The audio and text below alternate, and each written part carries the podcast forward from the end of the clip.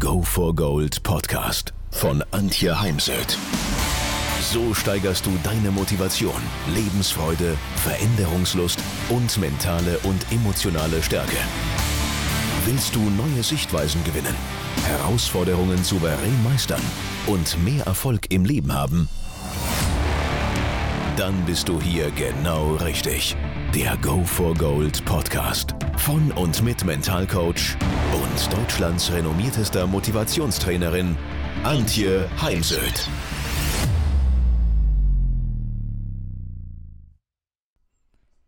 Im Moment höre ich in vielen Gesprächen von Hilflosigkeit, von Gefühlen der Ohnmacht und das löst ja wiederum in uns aus Stress und die Psyche ist immens belastet. Und wenn diese Hilflosigkeit permanent ist, dann kommt es zu psychischen und psychosomatischen Symptomen und das wiederum kann dann zur Erschöpfung führen. Und Hilflosigkeit kann sich äußern in Aggression, Destrukt also Destruktivität, Depression, Resignation, so die Ärztin Miriam Pries in einem Podcast von The Pionier, der achte Tag. Ja, was kann man jetzt tun?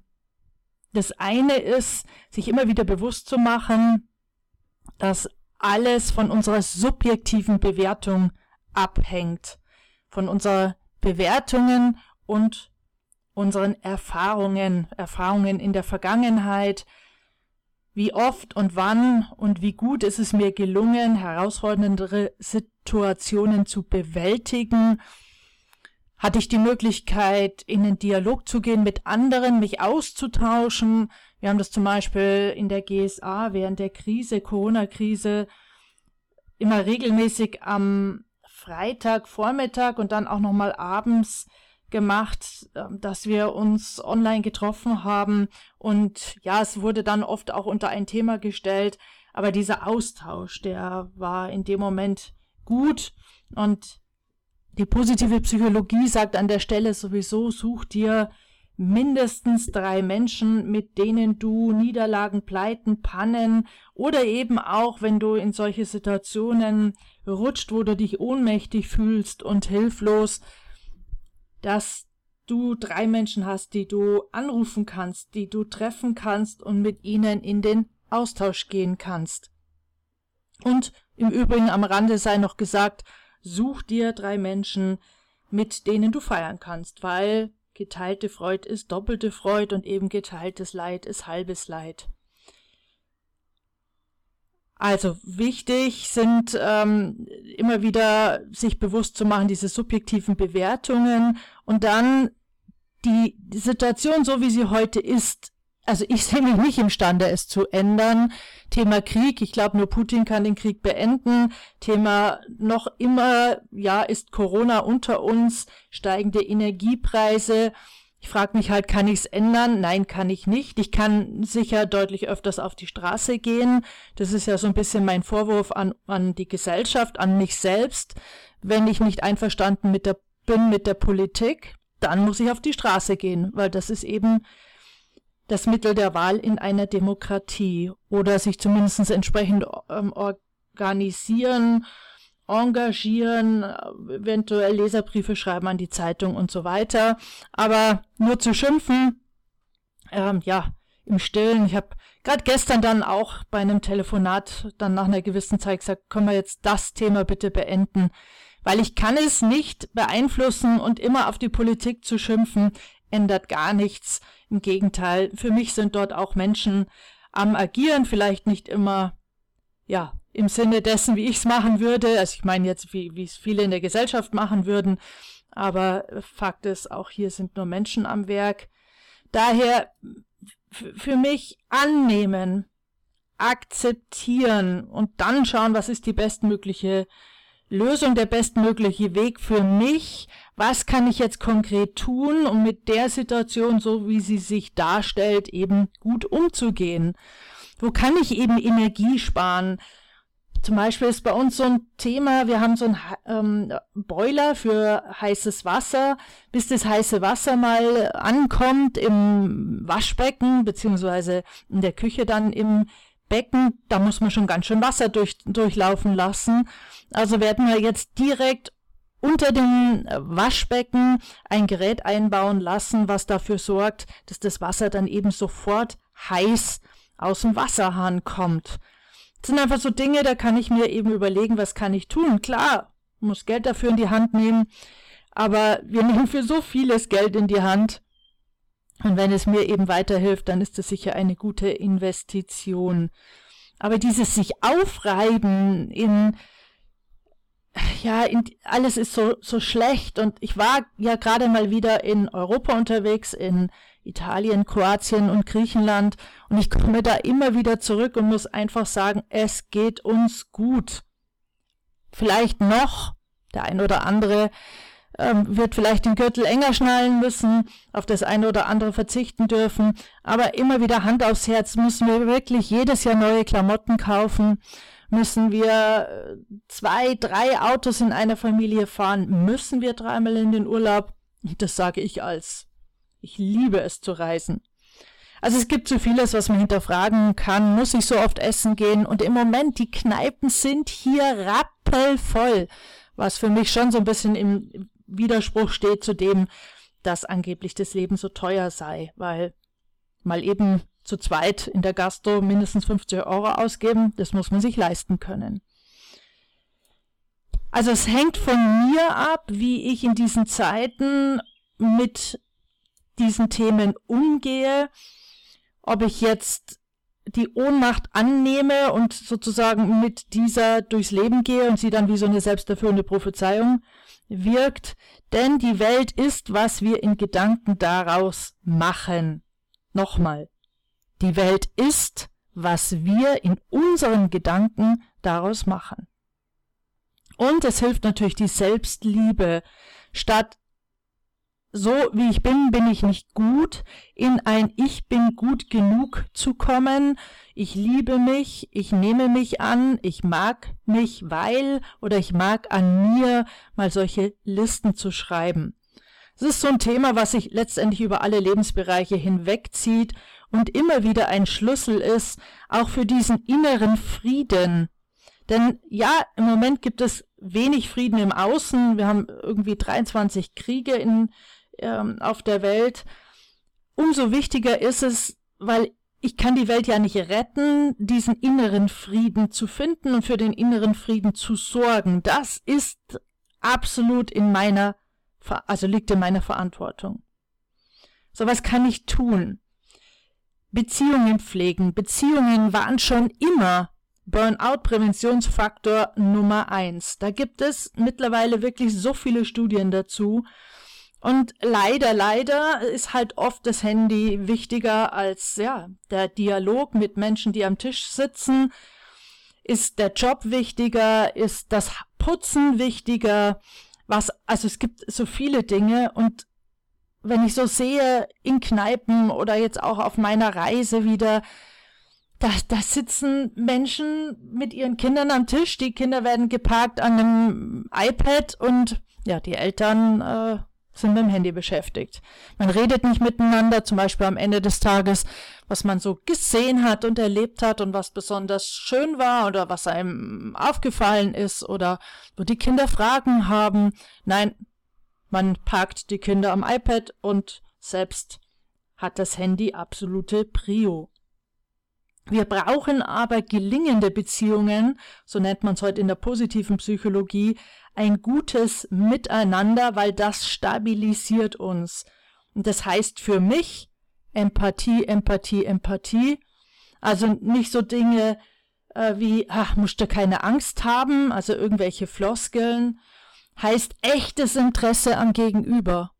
Wir haben im Vergleich zu nordischen Ländern ein Mangel an Interesse an anderen Menschen, am Gegenüber. Erkennt man immer sehr schön, wenn man jemanden trifft, kennenlernt ob der andere einen Fragen stellt oder nicht.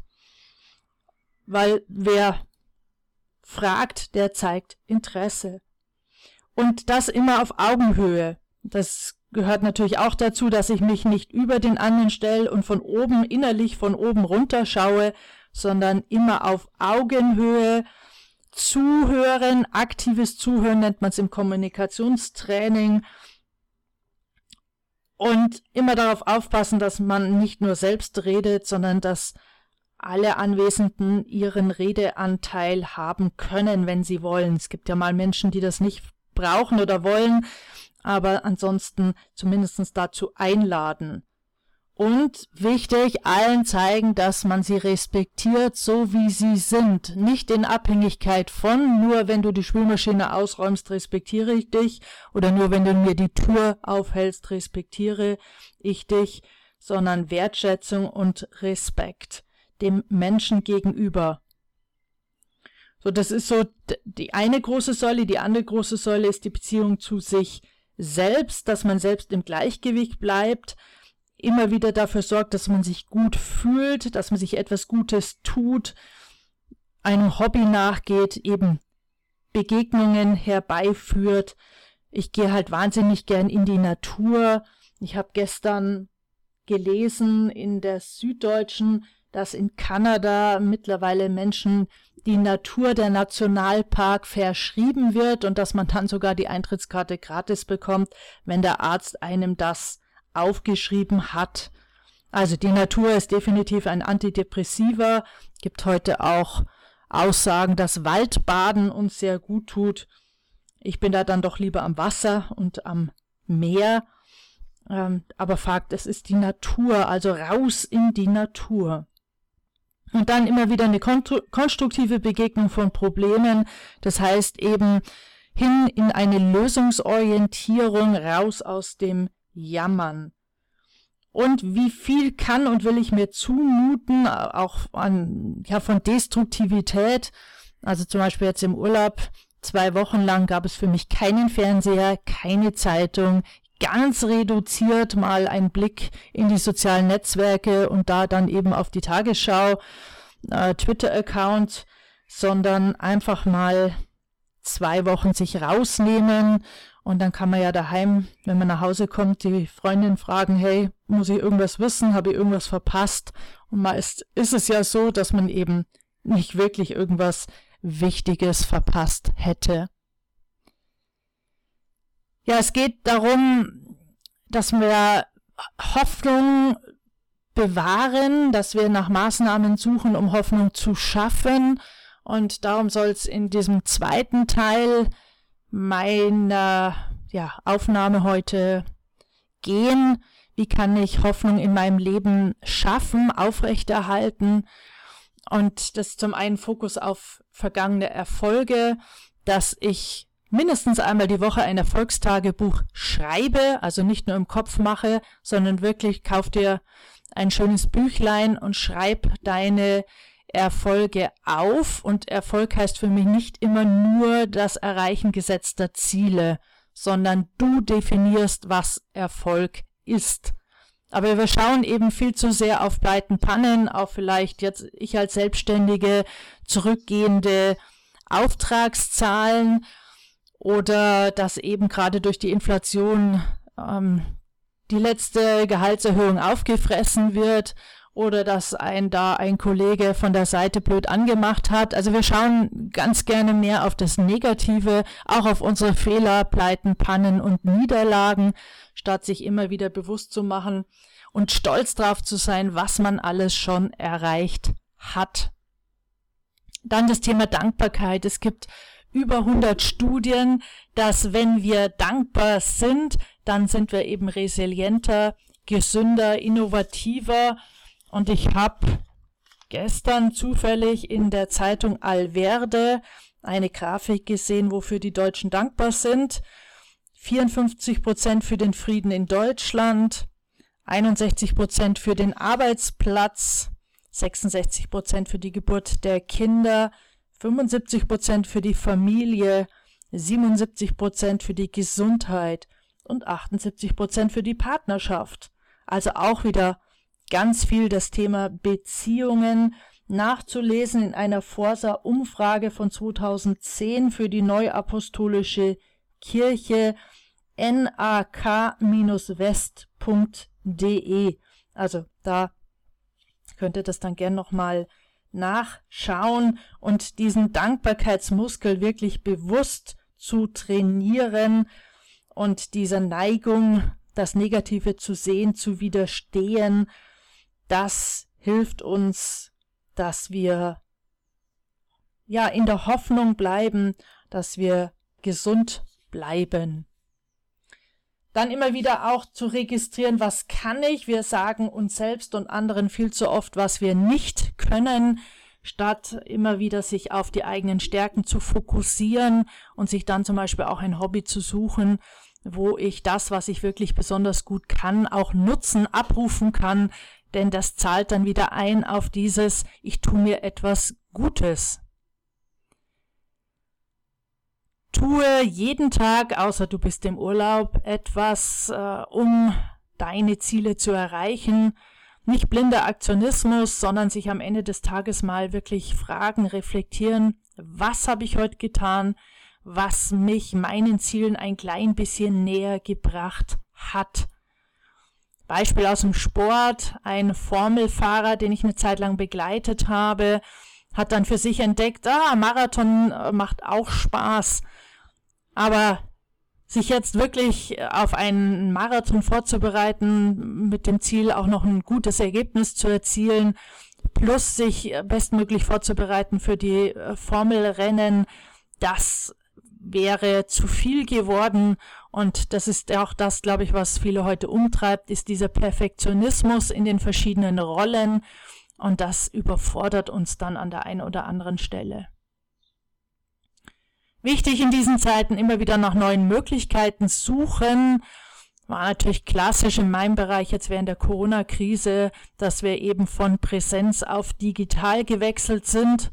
Bin gespannt, wie sich das nach Corona entwickeln wird. Im Moment geht es doch wieder sehr stark Richtung Präsenz. In Unternehmen arbeite ich jetzt im Mai noch online aber an meiner eigenen Akademie ja, werden die Online-Ausbildungen dann doch deutlich weniger angefragt als die Präsenzausbildungen. Und so muss man sich halt, ich überlege mir schon heute, wo werde ich vielleicht dann in zehn Jahren stehen, weil es hat auch eine Auswirkung auf, behalte ich meine Seminarräume, ich möchte nochmal umziehen, mich vergrößern mit eigenem Raum oder nicht. Ähm, weil wenn ich dann wirklich viel mehr online mache, dann brauche ich auch einen entsprechend größeren und auch einen entsprechend gestalteten Raum mit einem kleinen Videostudio oder Tonstudio, damit da eine gute Qualität garantiert ist. Weiterer Punkt, wie kann ich Hoffnung in meinem Leben schaffen, dass ich mich für andere einsetze. Also zum Beispiel gestern haben wir Gemälde einer verstorben, verstorbenen älteren Dame verkauft. Sie hat in ihrem Haus irgendwie ja, tausend äh, Bilder nach ihrem Tod hinterlassen, vor allem auch so ganz kleine Werke. Und die haben wir jetzt alle versteigert bzw. für 10 Euro verkauft und das Geld geht einem wohltätigen Zweck zu und das wiederum trägt ja auch zu meinem eigenen Wohlbefinden bei, wenn man für andere was Gutes tut. Und da kann man auch bei den Kindern schauen, was die tun können. Denn in meinen Augen sollten das Kinder und Jugendliche auch schon früh lernen. Dann achte auf äh, deine Umgebung, auf die Menschen, mit denen du dich umgibst. Meide eher die toxischen Menschen, die destruktiven Menschen. Sig Sigler, ein Kollege aus Amerika, hat mal gesagt, du bist der Durchschnitt der fünf Menschen, mit denen du die meiste Zeit verbringst. Ja, da ist was Wahres dran. Und daher, ich bin lieber auch mal mit mir alleine, als wieder, ja, mit, mich mit Menschen zu umgeben, wo dann nur gelästert wird, ähm, nur andere nicht anwesende Personen ausgerichtet werden oder man viel sich, äh, ja, in Probleme reinredet das tut mir nicht gut. Da gehe ich dann lieber Radl fahren nach Hause, nutze die Zeit wieder, um mir selbst eine Podcast-Folge anzuhören von einem Kollegen oder ein gutes Buch zu lesen. Ja, unterm Strich, mache einfach mehr von dem, was du liebst. Und ich habe gestern, vorgestern, meinen TED-Vortrag auf der, ja, auf einem der berühmtesten roten Teppiche der Welt gehalten, auf dem roten Teppich der TED-Konferenz und habe eben meinen Vortrag geendet, genau mit dieser Botschaft, suche, was du liebst und tue dann mehr davon in der Zukunft, denn das ist gut für deine Gesundheit, für deine Lebensqualität. Per Definition ist Hoffnung eine positive Erwartung für eine bessere Zukunft. Laut Sinski, ich hoffe, ich habe es richtig ausgesprochen, lassen Sie, lasst uns bitte mehr Hoffnung in unserem eigenen Leben und im Leben anderer erzeugen. Und weil ich ein ganz neuer Mensch bin, was gibt dir Hoffnung? Ich würde es wirklich gerne wissen, daher schreib's doch in den sozialen Netzwerken, in die Kommentarzeile, denn das ist dann auch etwas, was ich gerne mal in meinen Büchern aufgreife oder in einem Blogartikel und einfach im Sinne von Brainstorming an Dritte auch in Coachings weitergebe. Und das sind oft ganz, finde ich, äh, gute Gedanken, Ideen, Ansätze dabei. Also ich freue mich auf deinen Kommentar.